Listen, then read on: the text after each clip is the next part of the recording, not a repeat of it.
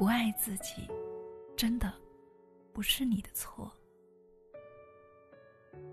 我经常听很多人说：“老师，我很清楚要好好的爱自己，也做了很多努力，不断提醒自己要好好的爱自己。可我还是不会爱自己，是不是我哪里没有做好啊？”也有人说。我就觉得爱自己很简单啊，我看看文章，看看书就学会了。不明白为什么别人爱自己，怎么就这么难呢？爱自己，的确是不需要有任何条件的，但却不是想爱就能够爱的。有的人轻而易举就可以做到，也有的人费尽九牛二虎之力依然做不到。这是因为两者之间的巨大差异所致。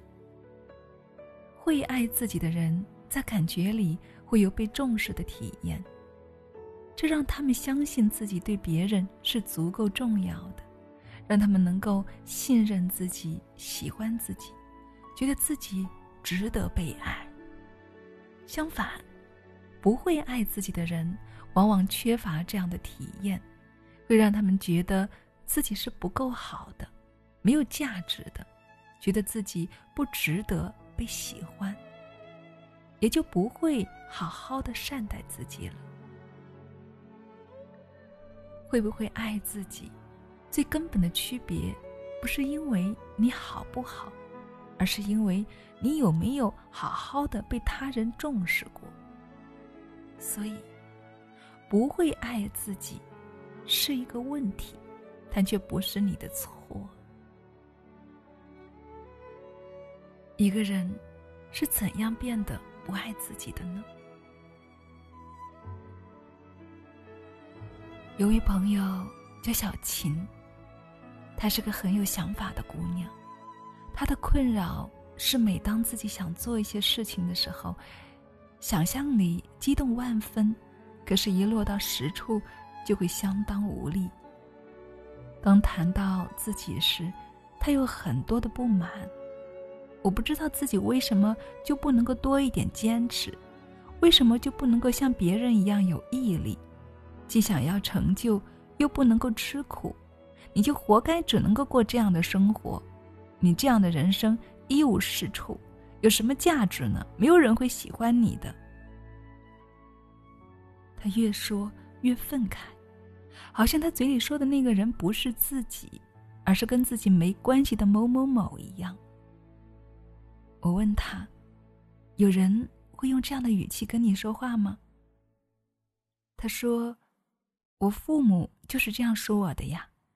到现在我都三十多岁了，一年难得回一次家，还会被他们骂得无地自容。”在小琴的童年里。这样的经历数不胜数，只要因为一些小事情让父母不满意了，都会被骂、被侮辱。特别痛苦的时候，他就跑到山坡上发半天的呆。在那些时刻，他可以天马行空，可以想，总有一天自己会长大，会有一份好的工作，会有一个幸福的家庭，会有理解自己的朋友。会离开这个伤心之地。他的确一直都很努力，但是，他并没有好的工作，也没有幸福的家庭，更没有朋友。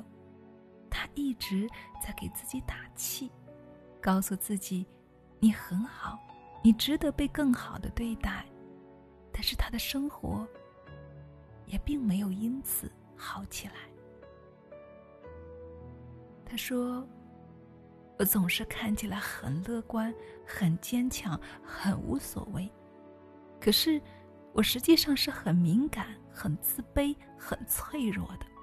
我觉得自己什么都不好，什么都不是，什么都不值得。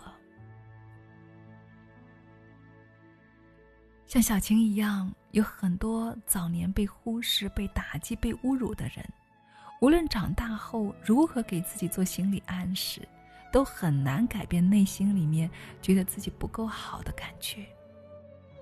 这并不是因为他们本身真的有多不好，而是因为曾经被养育者不当对待的方式，让他们形成了对自己过低的自我评价。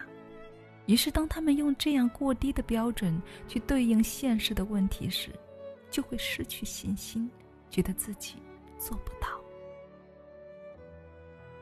而每当遇到这样的挫折之后，又会回头来给自己打气，希望自己能够做到，感觉里仍然还是觉得自己做不到的，以至于很多次做不到之后，自己也就真的觉得自己不够好，然后也开始狠狠的攻击自己了。所以，每一个不会爱自己的人，内心里其实。都有一个非常无力的自己，他们指望着不依靠别人，找回自己的自信，却又总是做不到。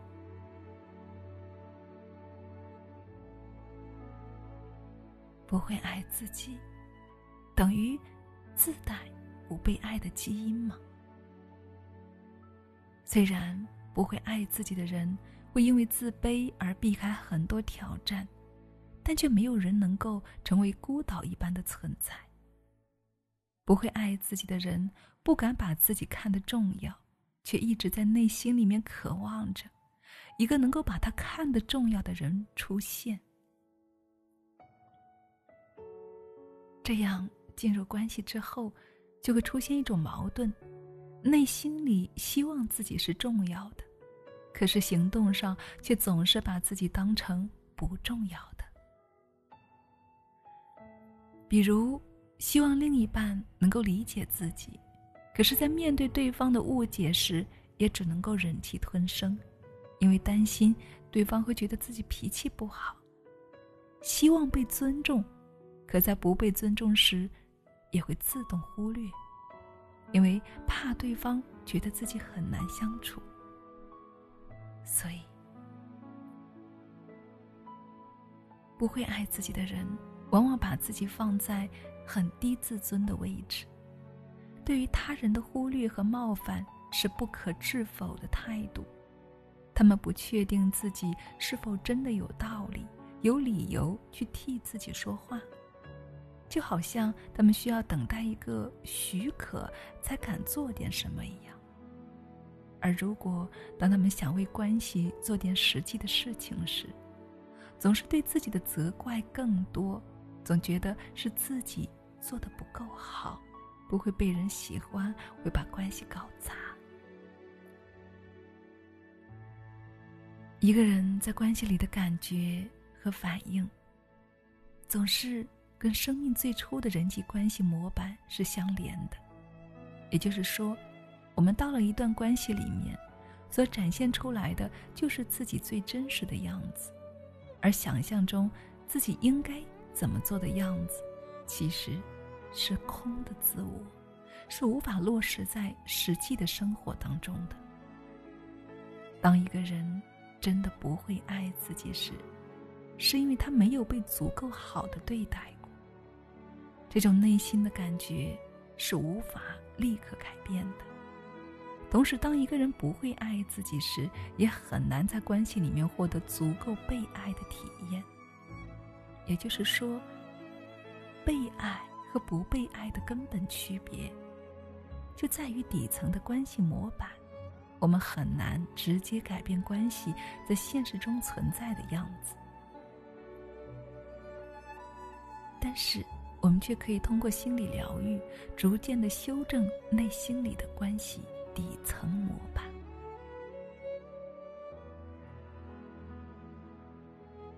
那么。既然我们内心有不被爱的基因，又如何改写这不被爱的基因，走出童年的阴影呢？每个不会爱自己的人都会感觉到，自己背后的关系模板是难以抗衡的，但并非真的不可改变。前面提到的朋友小琴，三十多岁谈了很多个对象都没有着落。也不敢去面试更好的工作，总觉得自己太差劲了。在我们咨询数月后，他愿意尝试着跟一个追求者深入的交往，也成功的入职到了一个薪水是原来两倍的工作。他开始更少的责怪自己，相反的，在别人误解自己时，也偶尔敢于把自己的想法表达出来。他说：“通过咨询，我对自己的感觉不那么糟了，甚至有点喜欢自己了。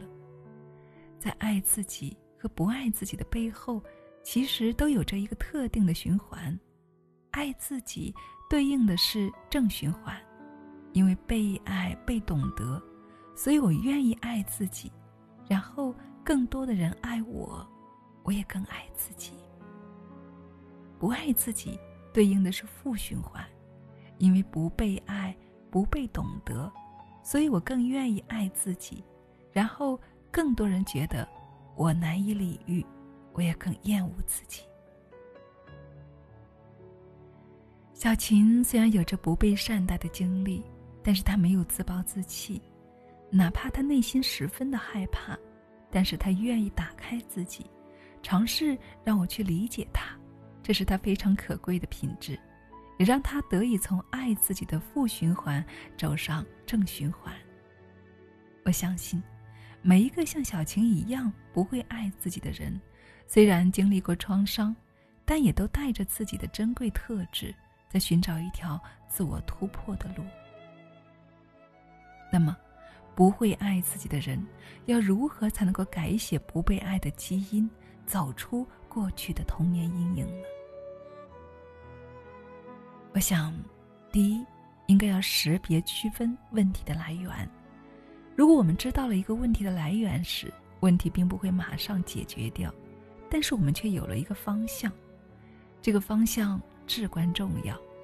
实际上，有很多在生活中、在关系里一直痛苦的人，并不是因为努力不够，而是因为找不到自己的成长方向。当一个问题出现的时候，越能够。理清楚问题跟自己的关系越好，这并非是要求我们去自我责怪，也不是要让自己去加倍的付出，而是需要我们沉下心来，去看见问题背后的脉络是如何被自己影响的，又是如何影响到自己的。这样，我们就有了一个切实的希望，这意味着我们可以从自己这里找到出口。而不是只能够被动的等待着他人去拯救。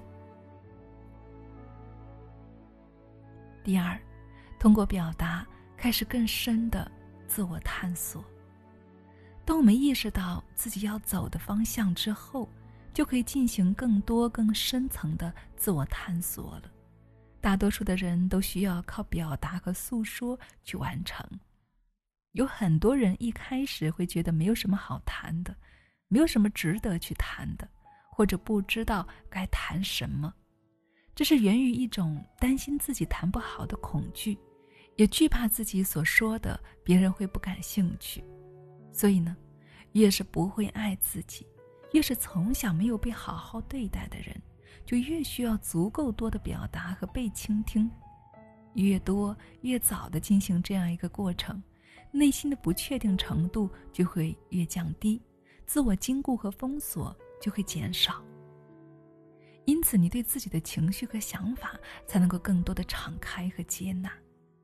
而实际上，那些情绪和想法的部分，都是我们成长中无比重要的资源。自我成长，相当于就是通过一个安全的氛围。让我们通过自由的表达，发掘出自己更多的资源，从片面的自己到整合出一个更完整自己的过程，最终改变我们对自己的看法。第三，借助更多的被理解，达成自我理解。没有一个人。可以永远通过自己想事情来获得自我确认和自我理解。能够确认和理解自己的前提，只能够是曾经有被很好的确认和理解过。没有自我理解的前提，都是需要借助足够多的被理解，来形成一种你相信自己值得被理解的感觉。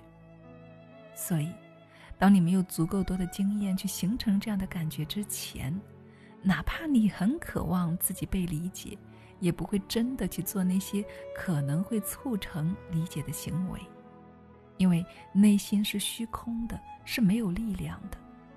当你有足够被理解的经验之后，内在的很多不确定的感觉就被夯实了，你会感觉到很结实，敢于形成自己的判断，敢于在关系里去表达和行动，你便开始在现实中展现出一个值得被爱的自己。这在心理学上被称作是矫正性体验。当你产生很多不同于过去的正向体验。不断覆盖与抵消过去的负面体验时，行为就会发生改变。所以，亲爱的们，希望我们每一位不会爱自己的人，不要再因为不会爱而责怪自己了，而是可以因为不会爱去促成更多的自我理解和自我接纳，重新修通一条自己要走的路。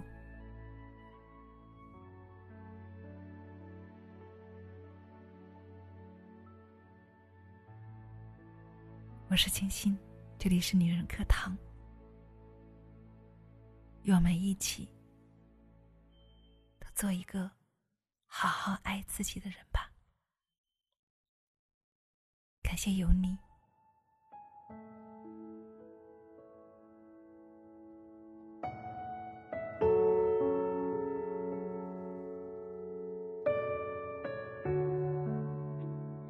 亲爱的朋友，如果。在你的生命当中，你也总是觉得不够那么爱自己，会对自己很苛刻，会想成为更好的自己。那么，我邀请你一起来参加我们的蜕变营吧。我们一起通过二十一天来学习和训练如何更好的爱自己，如何。活出那个真正的自己，好吗？具体参与的方式，可以关注我们的微信公众号“女人课堂”，在后台回复“蜕变二十一天”。好啦，今天就是这样了。最后，我想告诉你，其实。我跟你一样，我也正在寻求如何更好的爱自己，所以，我们一起努力喽。我是清新，感恩有你，我们下期再见。